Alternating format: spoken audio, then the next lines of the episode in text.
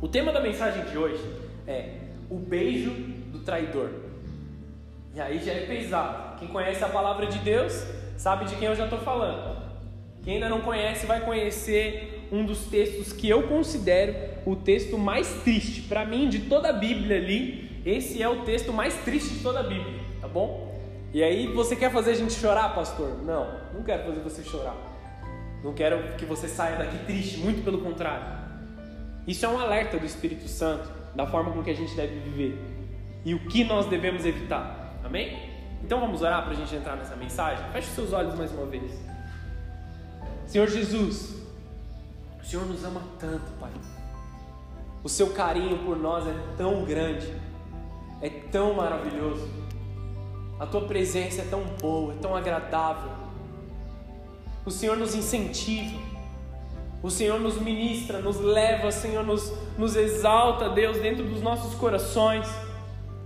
Mesmo que tenhamos sido humilhados em todas as áreas da nossa vida, o Senhor nos levanta de novo.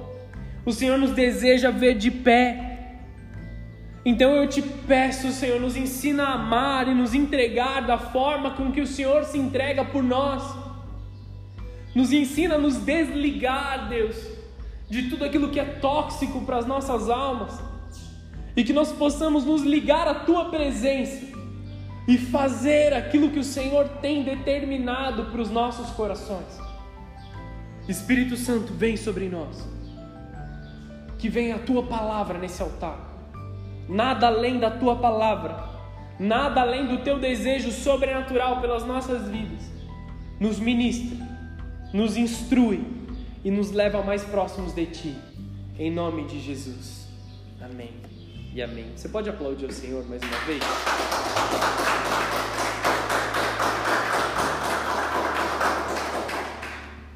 Um dos textos mais tristes da Bíblia, como eu disse, é o texto que está em Lucas 22, no versículo 48. Se você puder abrir a sua Bíblia já em Lucas 22, a gente vai começar lendo do 44, tá bom?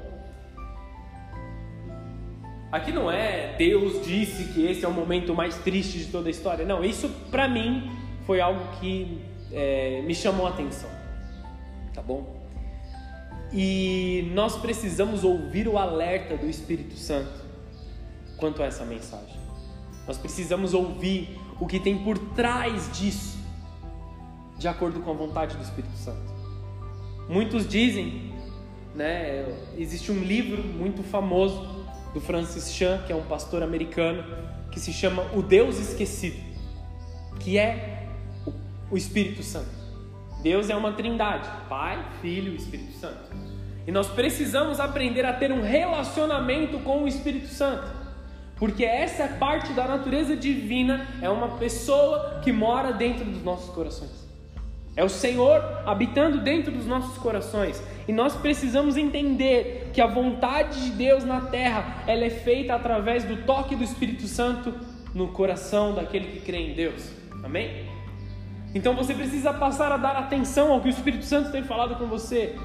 Porque quando nós dizemos Deus falou comigo, é uma certeza dentro do seu coração de que o Espírito Santo falou com você. Amém?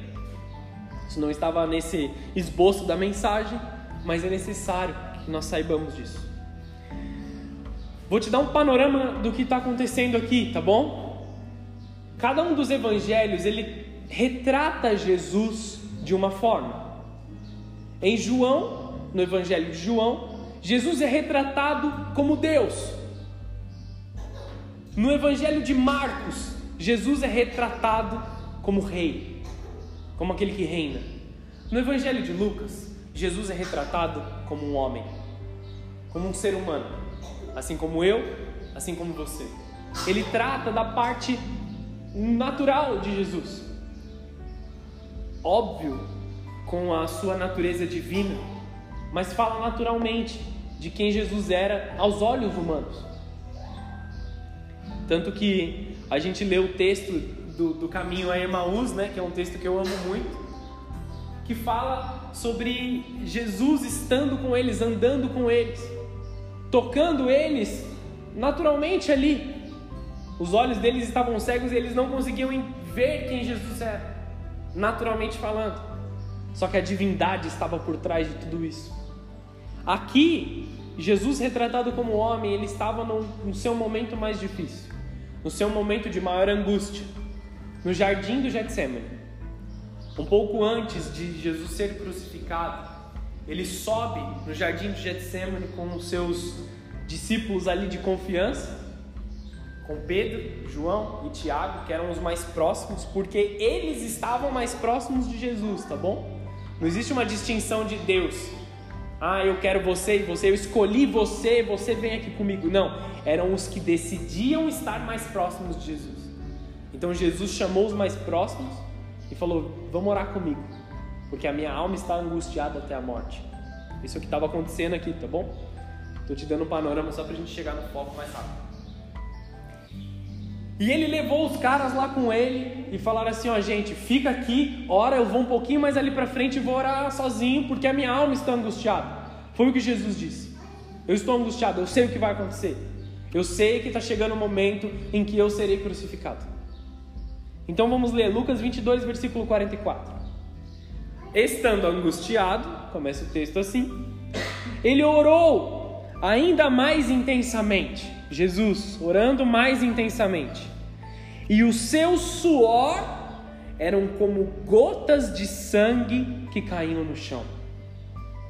Vou fazer um parêntese aqui. Você consegue imaginar a angústia de um homem que chorava e suava sangue?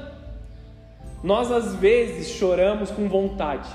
Tem gente que vem no culto e chora quietinho, se esconde na máscara, vai assim, chora assim, só um pouquinho, sabe? Chora só devagarzinho. Em momentos de angústia, no nosso quarto, quando a gente se tranca, a gente chora que nem criança. Sabe que o ranho cai dentro da boca? É nojento, eu sei. Mas a gente chora mesmo, com vontade. Porque a gente está angustiado. Porque está doendo. E Jesus, ele estava num momento tão intenso da, da, da angústia dele, como homem, como ser humano, passando por uma prova, que ele chorou sangue, cara. Entende aqui a situação? Quando se levantou da oração, ele voltou aos discípulos, encontrou-os dormindo, aqueles que eram amigos dele, os próximos de Jesus. Eles estavam dormindo dominados pela tristeza. Eles não estavam dormindo porque eles negligenciaram a Jesus. Eles estavam dormindo porque eles estavam com medo, eles estavam tristes, eles estavam acuados. Eles amavam a Jesus, eles já tinham demonstrado que eles amavam a Jesus. Só que no momento de tristeza, ao invés deles orarem como Jesus tinha pedido para eles, eles cruzaram os braços e dormiram. Quem já passou por isso? No momento de extrema tristeza, parecia que não tinha forças nos braços. Eu já passei por isso, amém? Não tinha mais força, não tinha força para levantar, eu não queria fazer mais nada. Pode-se dizer que eles se entregaram aqui de uma certa forma a uma depressão que veio e os roubou de forma muito rápida. Por que estão dormindo? perguntou-lhes. Levantem-se e orem para que vocês não caiam em tentação. Jesus nos diz hoje isso.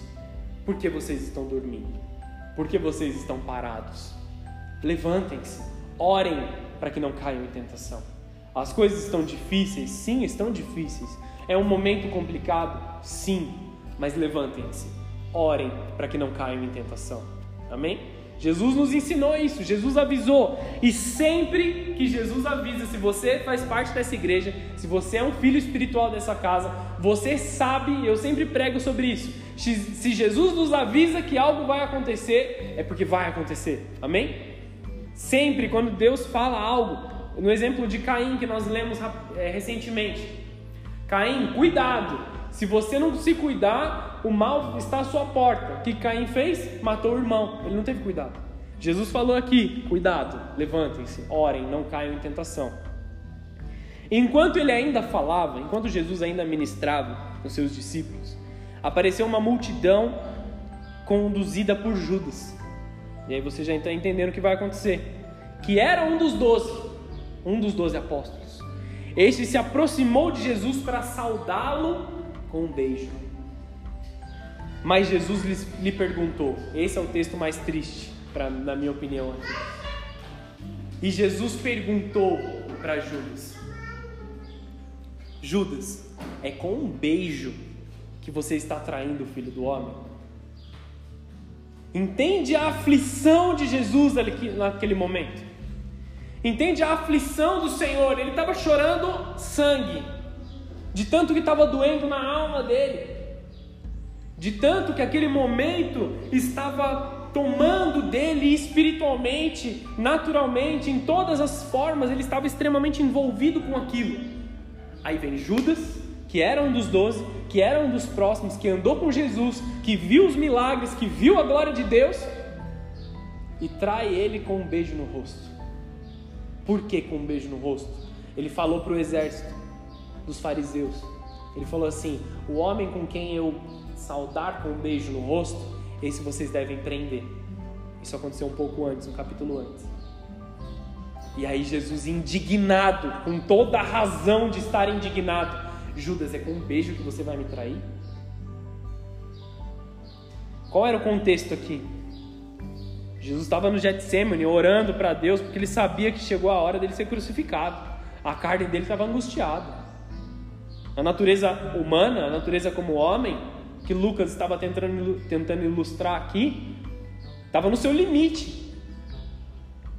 Mas ele estava ciente da sua missão para com Deus. Jesus, apesar de tudo, não tinha perdido o foco. Porque a oração que Jesus faz um pouco antes é: Senhor, afasta de mim esse cálice. Eu não quero passar por isso. Está doendo, eu não estou afim de passar por isso. Mas seja feita a sua vontade e não a minha. Quem pode orar isso com sinceridade? Seja feita a sua vontade e não a minha. Jesus, está uma bagunça a minha vida. Está um caos aqui. Mas seja feita a sua vontade e não a minha. Eu vou cumprir minha missão. Deus está difícil, está doendo, está machucando. Mas seja feita a sua vontade, não a minha. Eu vou seguir, eu vou continuar, mesmo com dor, mesmo com medo, mesmo entristecido, eu vou seguir adiante, porque tem um propósito. Porque quando eu chegar lá do outro lado, a glória vai vir, a salvação vai vir, o amor de Deus vai me tocar. É só um momento. Se você está passando por uma situação difícil hoje, entenda que situações difíceis acabam. Momentos de chuva passam. E aí o sol nasce. O choro pode durar uma noite, mas a alegria vem pela manhã. Quem pode dizer amém por isso?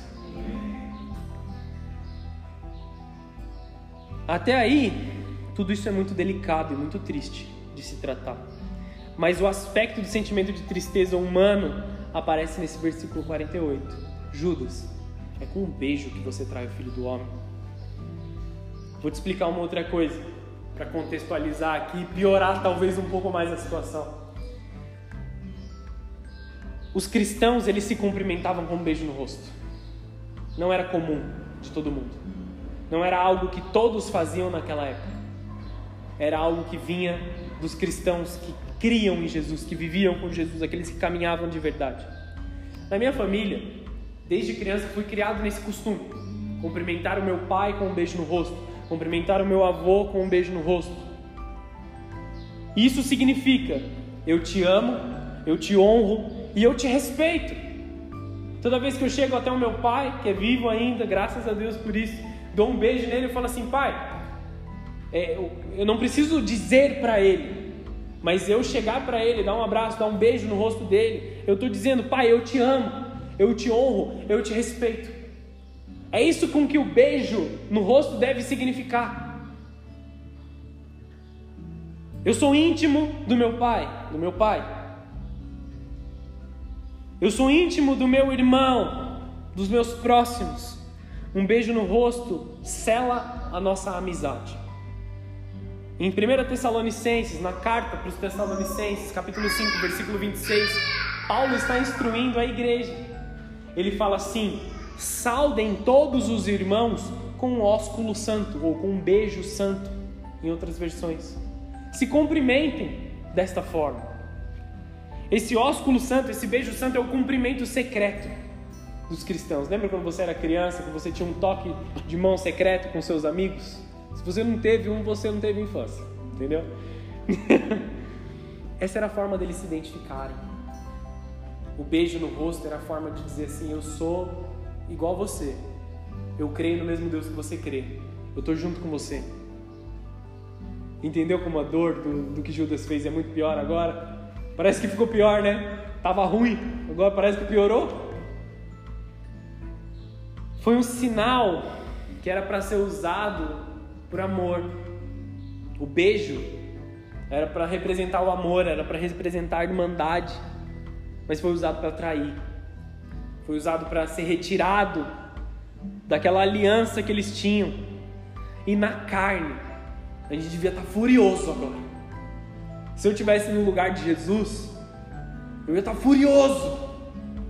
Talvez o velho homem ia tentar se levantar das profundezas e eu ia querer já usar tudo que eu aprendi nas minhas aulas de jiu-jitsu.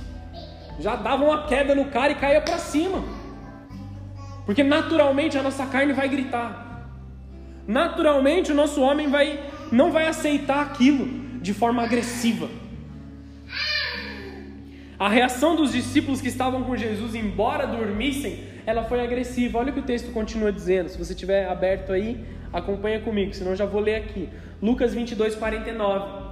Ao verem isso, ao verem o que acontecia, os que estavam com Jesus disseram: Senhor, atacaremos com espadas? Vamos devolver na espadada? Vamos matar esses caras agora.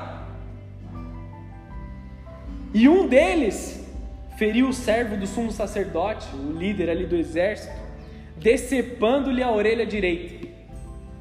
Jesus, porém, respondeu: Basta!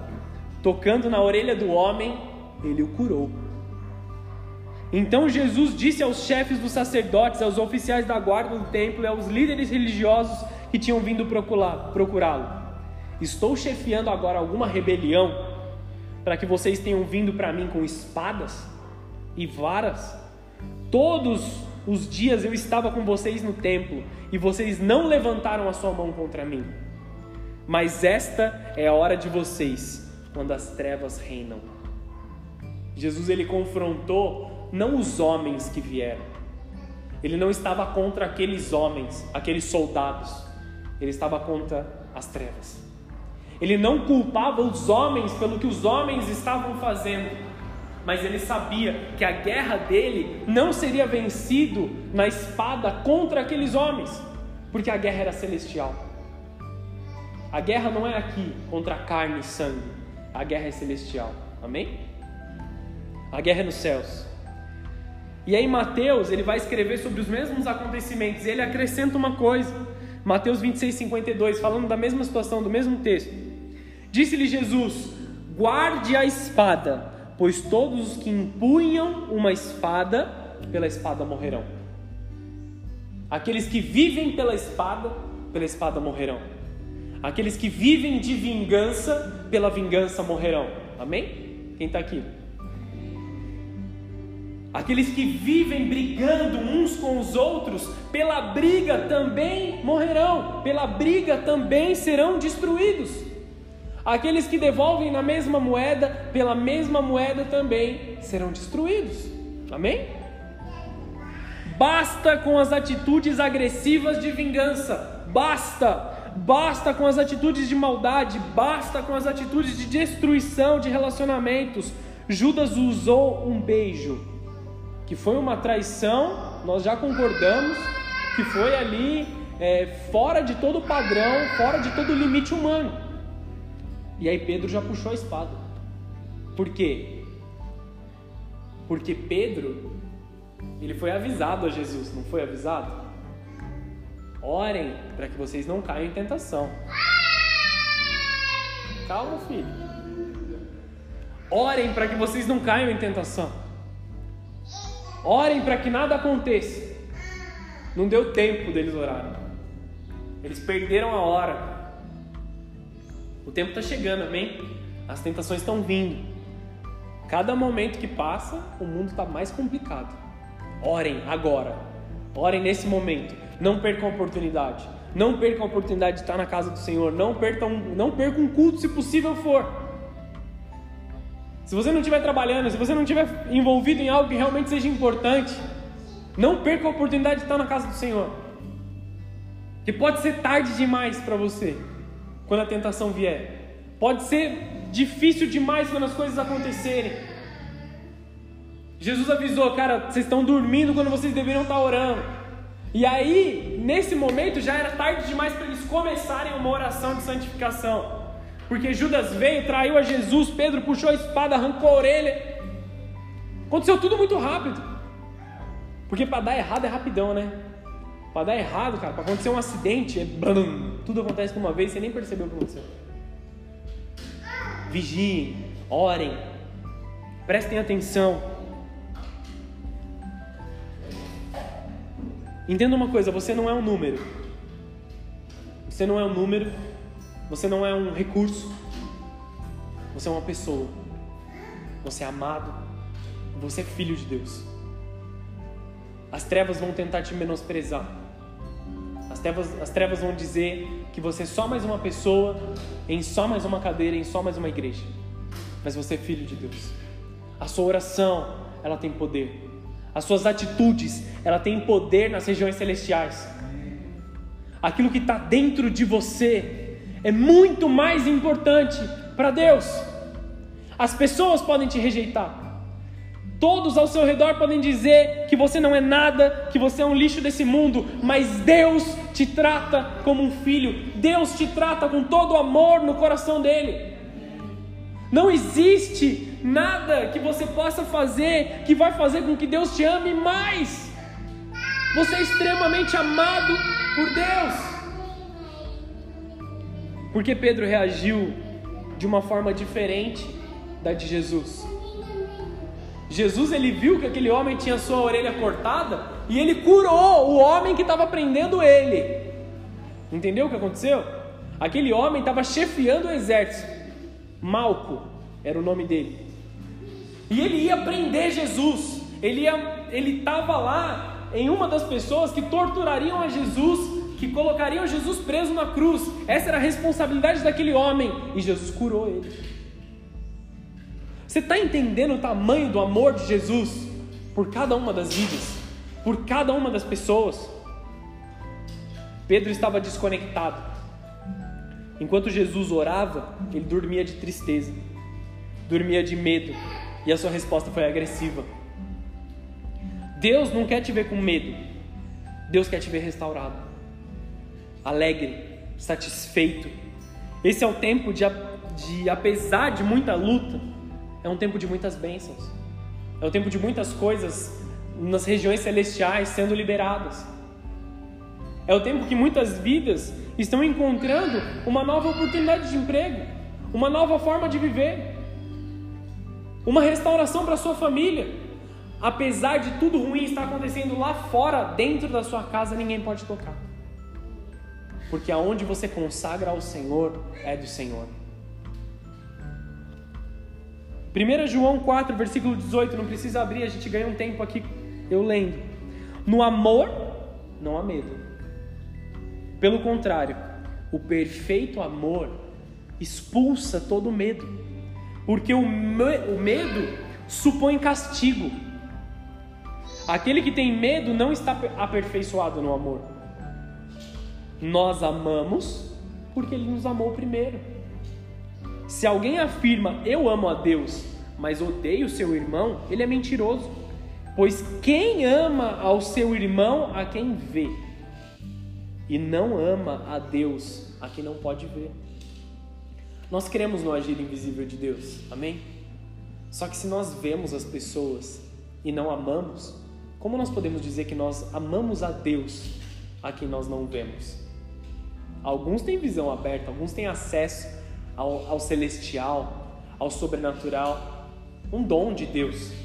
E aí eles podem ver a Deus, mas a maioria esmagadora da igreja talvez nunca enxergue a Deus até que ele volte nos ares. Amém? Mas nós sabemos e nós cremos que Ele age nos nossos corações. Olha a forma que Jesus nos ama. Olha a forma que Jesus te quer. Imite essas atitudes de amor. Quanta maldade houve em algo feito para demonstrar amor. E aí agora vamos trazer para o mais natural aqui. Quanta maldade há no coração de um homem que trai a sua esposa com algo que foi feito para o casal. Para o casal casado. Amém?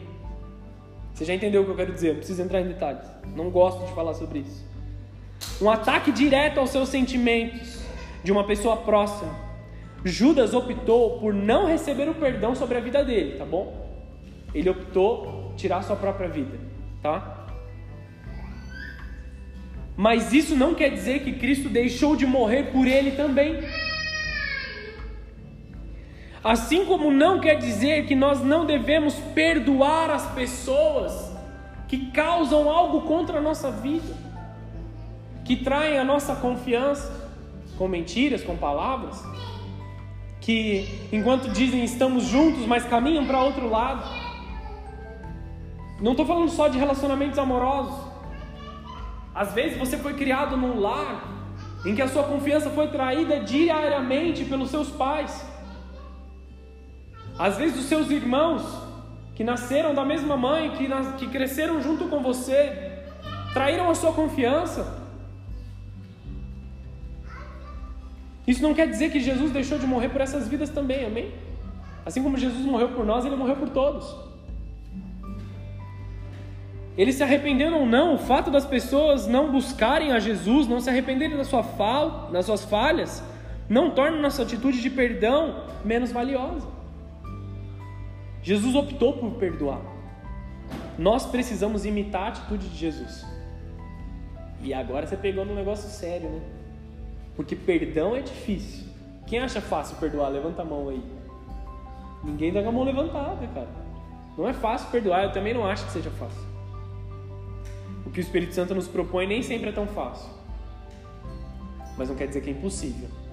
Nem muito menos que ele não vai estar lá com a gente, segurando a nossa mão enquanto nós fazemos isso. Entenda que o perdão, ele não é para o próximo. Eu não perdoo alguém para que essa outra pessoa esteja bem. Eu perdoo alguém para que eu esteja bem. O perdão é para mim, não é para o próximo. Eu libero para o próximo. Eu perdoo o próximo. Eu libero a vida dele para que ele seja feliz, para que faça o que ele quiser. Só que eu me torno livre quando eu perdoo. A figura bíblica de perdão é um homem segurando no pescoço do outro. Quando alguém tem uma dívida contra o outro, tem um homem segurando o pescoço do outro, praticamente dizendo: paga o que você me deve. E o perdão, ele é o simbolismo desse homem soltando o pescoço do outro. Ele está livre para fazer o que ele quiser e você não está mais preso a essa pessoa. Porque enquanto você segura o pescoço de alguém, você está preso a essa pessoa. Você entende? Enquanto você não perdoa, a sua vida está presa à vida daquela pessoa. Os seus sentimentos também estão segurando o pescoço daquela pessoa. Então, enquanto ela não for feliz, você não vai ser feliz. Ou, agindo na inveja, enquanto a outra pessoa não for infeliz, você nunca terá alegria. Se você guarda sentimentos de vingança, sentimentos de falta de perdão, a sua alegria estará dependente da vida do outro. Está entendendo o que eu quero dizer? É pesado, eu sei.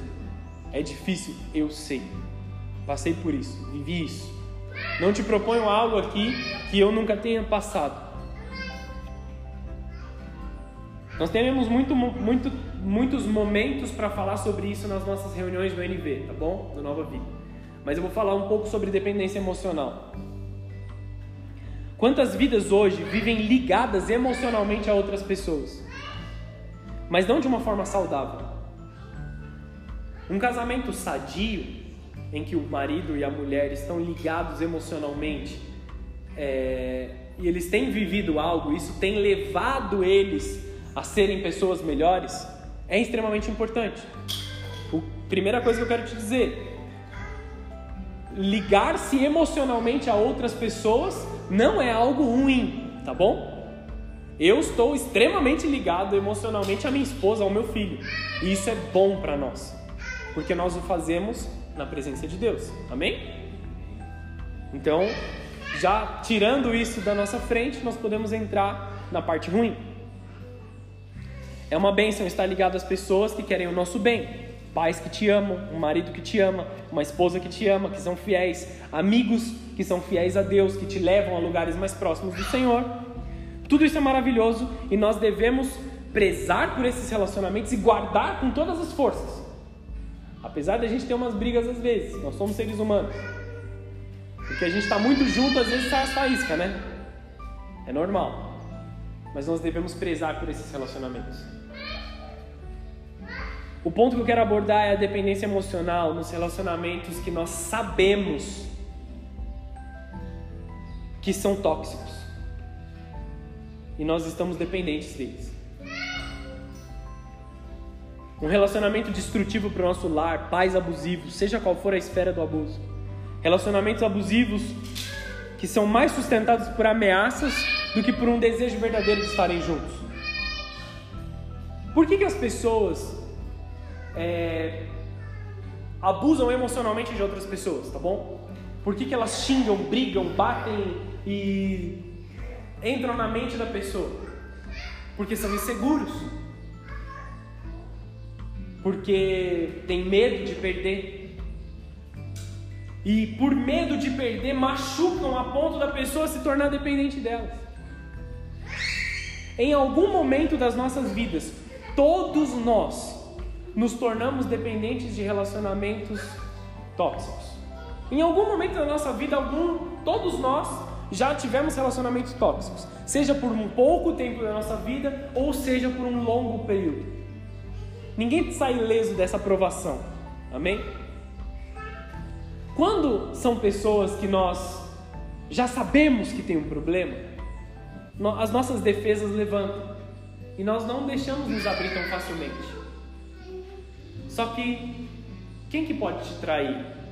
Aquele em quem você não conhece, que você não confia, ou aquele que está próximo de você? Aquele que não está próximo de você não pode te trair.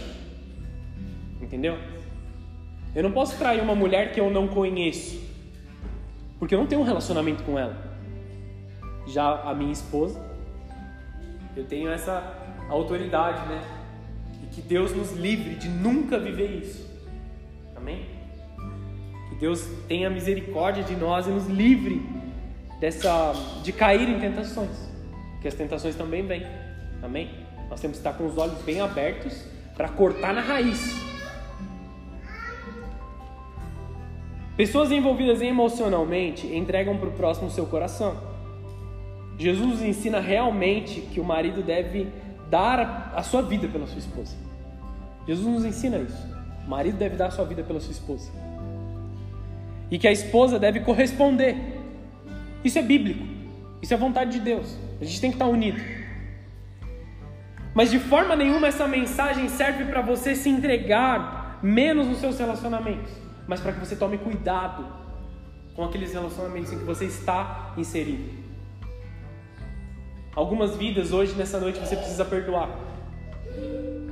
e desligar a sua alma dessas vidas. Ah, então quer dizer que eu tenho que me separar? Eu tenho que acabar meu casamento? Não, calma. Isso não é vontade de Deus, amém? É, separação, divórcio, não é vontade de Deus. Mas a gente tem que buscar um relacionamento santo. Eu já vou chegar lá. Sua alegria está diretamente ligada a um relacionamento abusivo? Questione-se isso. Ou a sua alegria está em Deus? Porque se a sua alegria depende de relacionamentos, você terá altos e baixos. Porque pessoas têm altos e baixos. Muitos são inconstantes em seu sentimento de fé. Você pode abrir sua Bíblia em Tiago 1, versículo 5?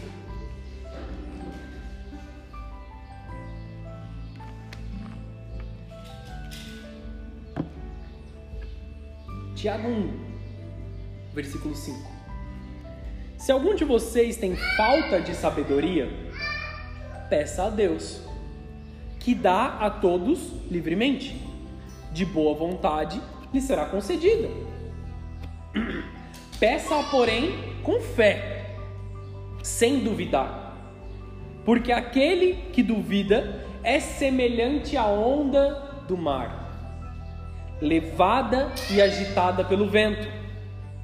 Não pense tal homem que receberá coisa alguma do Senhor. E alguém que tem mente dividida é está instável em tudo que faz. Se você tem falta de sabedoria quanto aos seus relacionamentos, peça a Deus. Isso serve para todas as esferas, tá bom?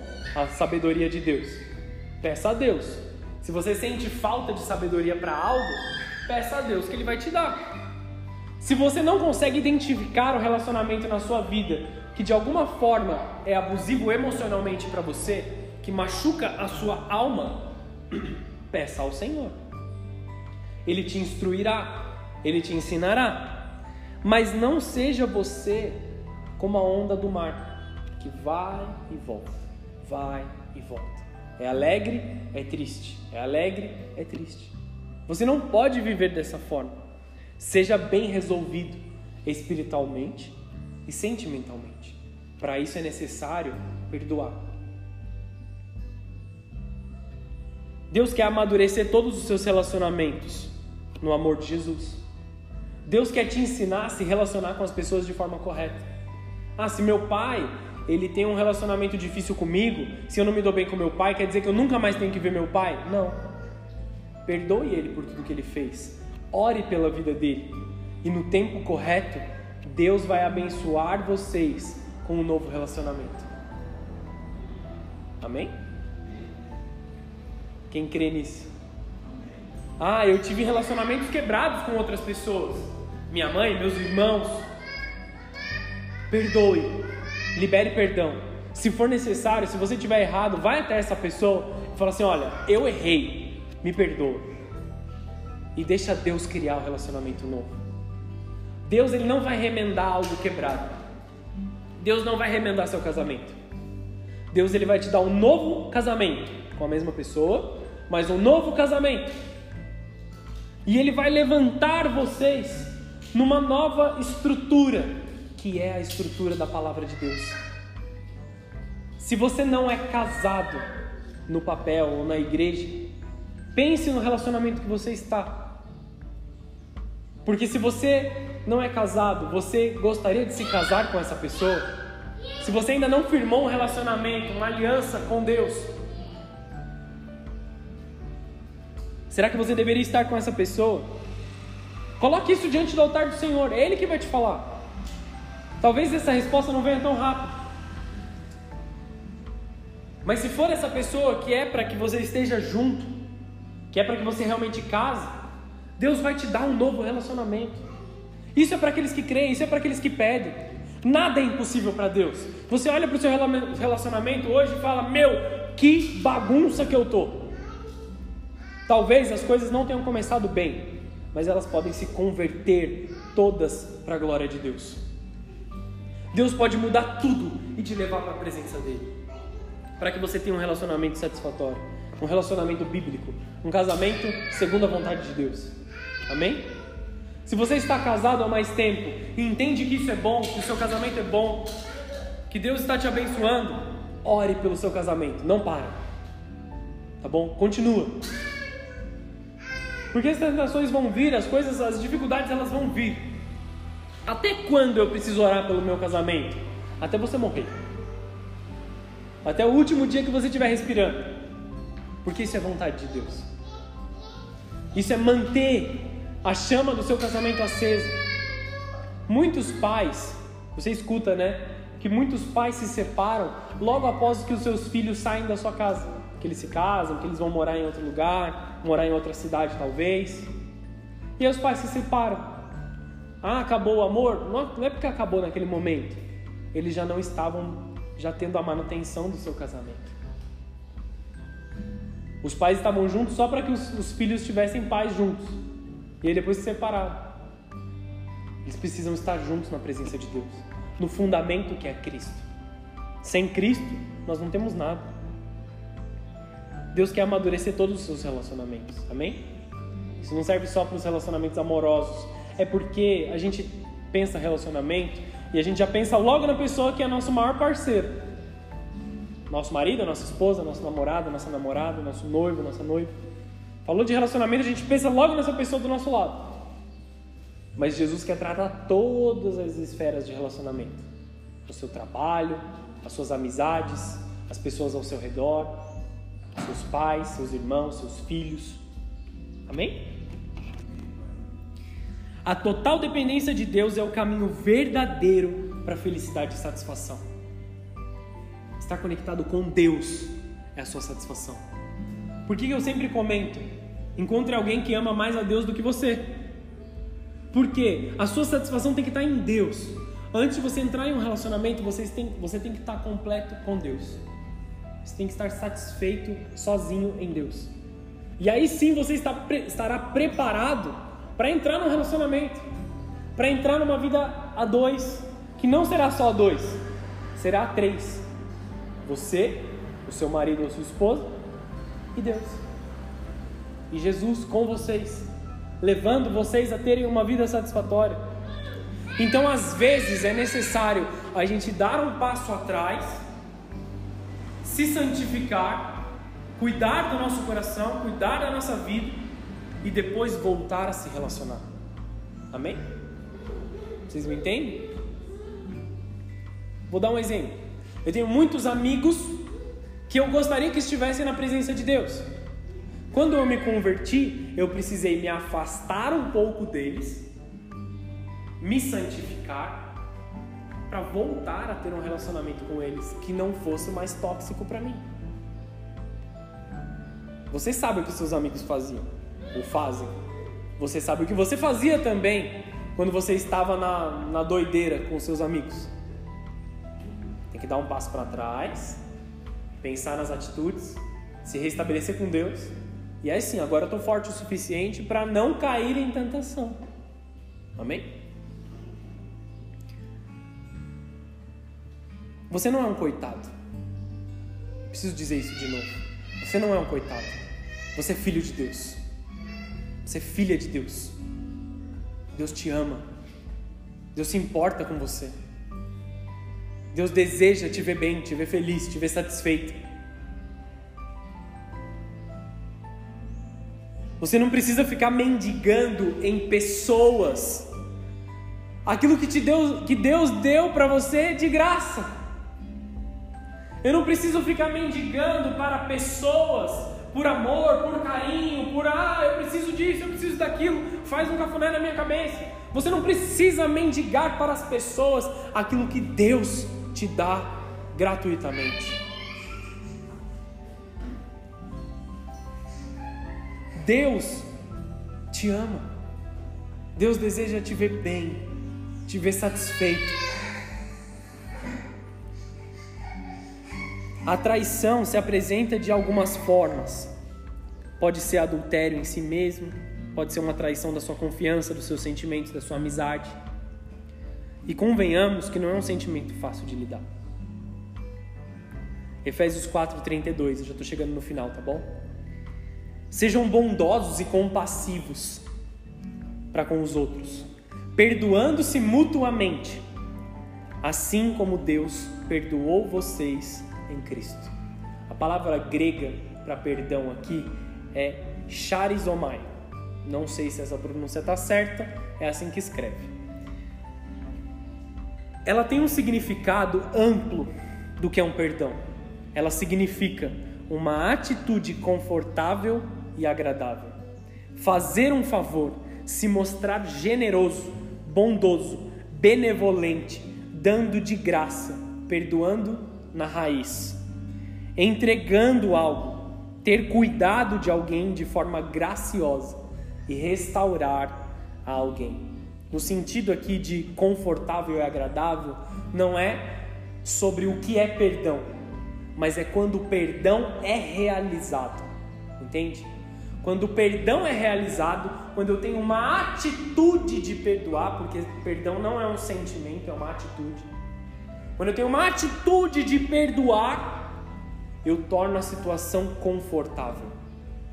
Depois que você derruba o muro da, que foi criado por causa da falta de perdão, o muro que foi construído entre duas pessoas, Vou dar um exemplo aqui que Deus nos livre disso também.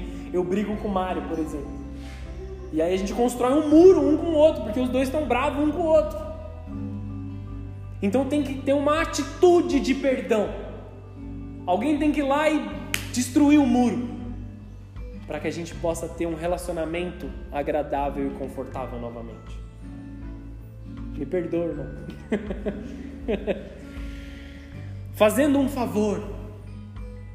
É o mesmo sentimento de fazer um favor de entregar algo, de dar um presente.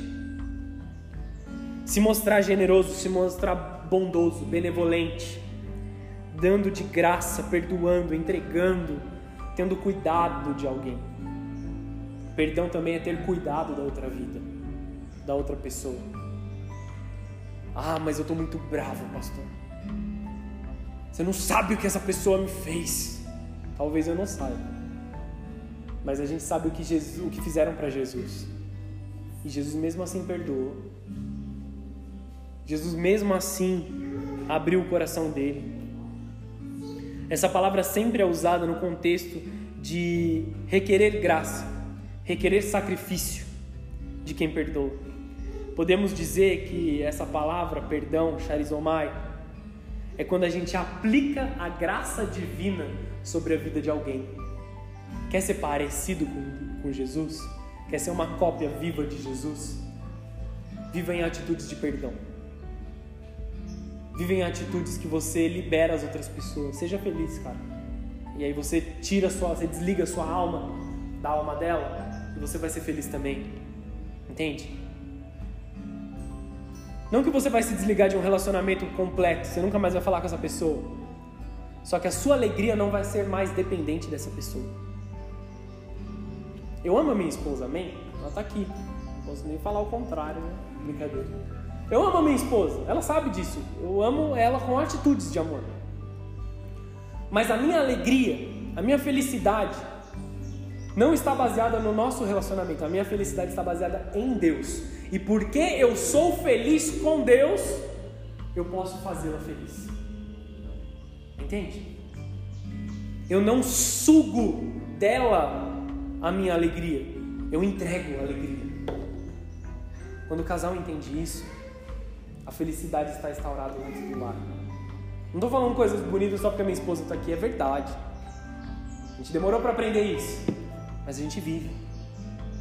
Ah, vocês nunca brigaram? A gente brigou, cara. A gente é ser humano que nem vocês. Já saiu umas faíscas em casa. Pena. Depois eu conto essa história. o Marião sempre lembra da, da história que eu contei. Depois eu conto essa história só para te ganhar um tempo aqui. Não abandone os seus sonhos. Não abandone os seus propósitos. Não abandone as coisas que você quer fazer. Porque pessoas têm sido limite na sua vida. Porque pessoas dizem que você não pode. Porque pessoas estão tentando te parar não abandone os sonhos de Deus na sua vida por causa de uma traição, por causa de uma falta de confiança. Ela faz parte do amadurecimento do nosso caráter.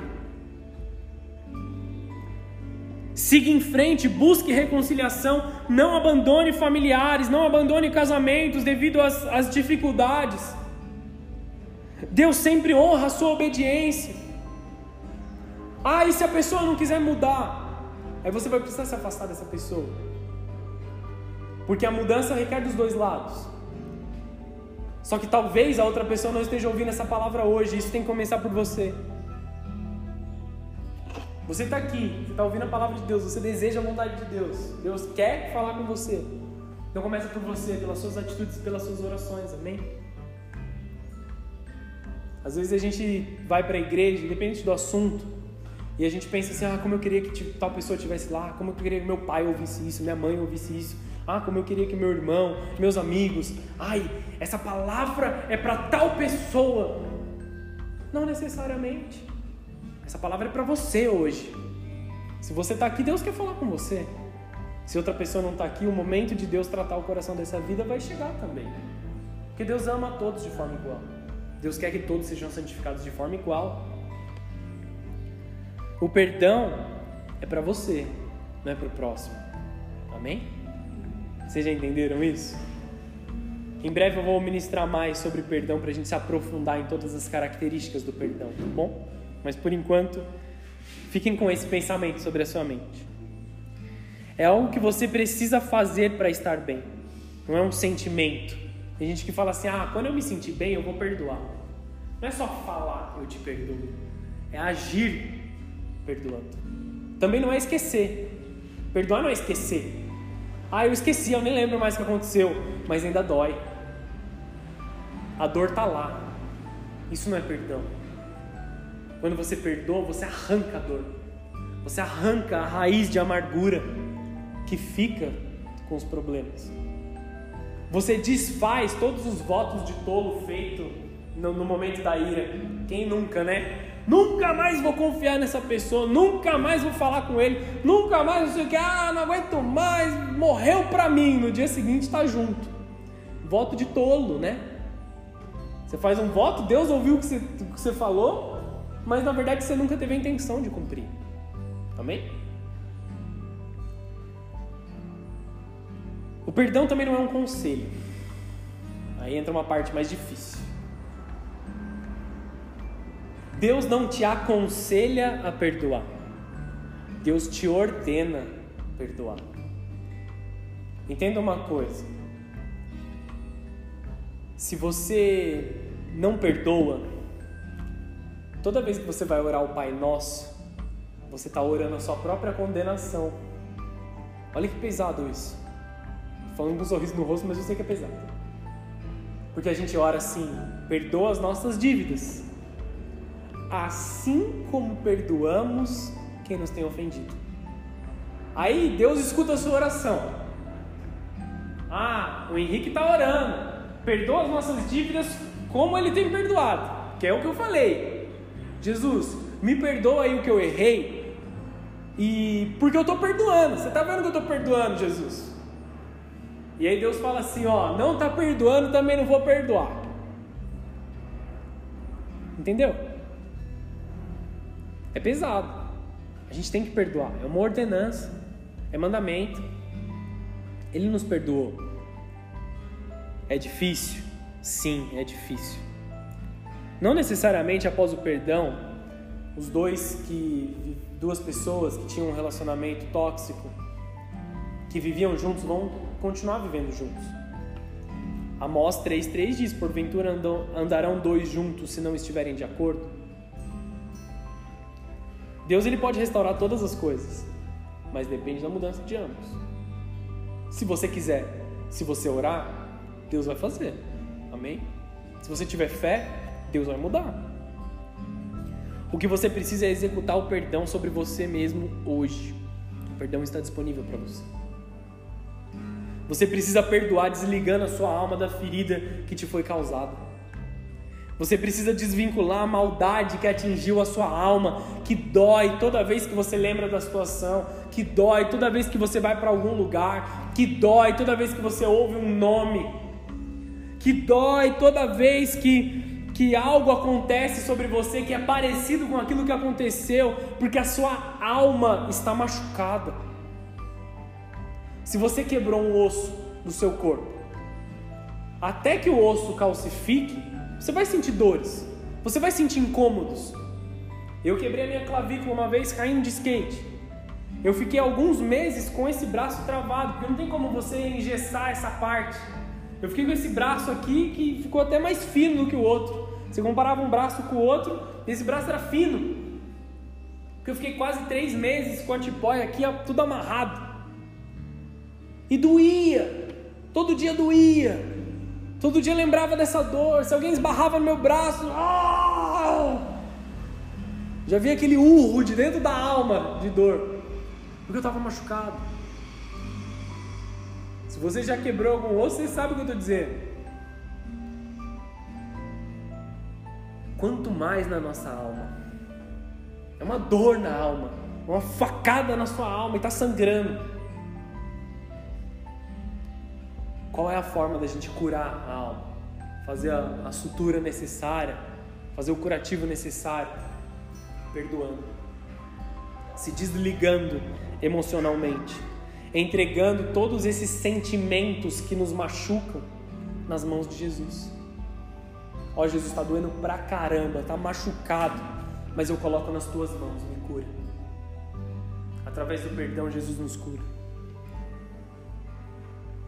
Quem aqui reage, não precisa levantar a mão, tá bom? precisa entregar. Quem aqui reage sem pensar? Fala sem pensar, muitas vezes de forma agressiva, sem racionalidade nenhuma. Que nem Pedro, puxou a espada e blau, cortou a orelha. Isso quer dizer que tem muita alma machucada aí se você age dessa forma. Jesus é uma fonte inesgotável de todas as coisas. Se a sua confiança não estiver em Deus, as suas reações serão como a de Pedro agressivo, sanguíneo, explosivo. Esse era Pedro quando ele havia se convertido, os primeiros anos da sua caminhada. Só que a gente sabe quem Pedro se tornou depois que o Espírito Santo começou a habitar nele de forma completa. Ele virou um grande homem de Deus, que hoje nós nos espelhamos nas atitudes dele. Mas ele teve que mudar suas atitudes. Ele teve que deixar Jesus curar o coração dele. Deixa Jesus curar a sua alma. A sua reatividade devido a um muito apanhar e a não revidar, espiritualmente falando. Feridas estão abertas dentro do seu coração, que somente Jesus pode curar. Jesus pode curar através do entendimento do perdão. Deixa Jesus curar as feridas na sua alma. Jesus agiu de forma gentil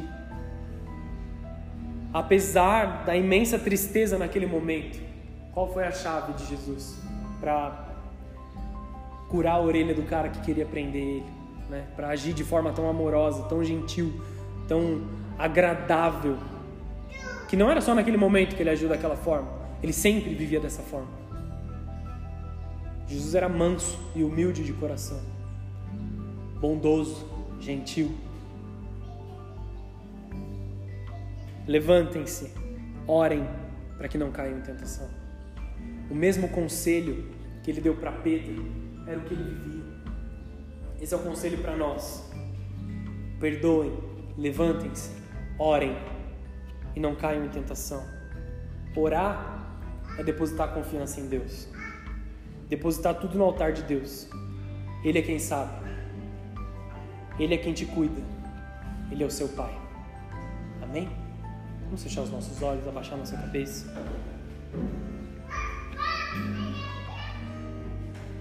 Tiago 4,7 diz assim: Portanto, submetam-se a Deus, resistam ao diabo, e ele fugirá de vós. Se submetam à glória de Deus, se submetam ao agir de Deus, se submetam à vontade de Deus. Deixa Ele fazer um milagre na sua vida. Eu sei que a proposta dessa mensagem é dura. A proposta dessa mensagem talvez seja algo que você vai demorar meses para concluir. Meses para chegar na maturidade suficiente para tomar as atitudes necessárias a serem tomadas. Mas deixa, deixa essa semente ser plantada no seu coração é necessário perdoar. É necessário viver, viver de forma agradável.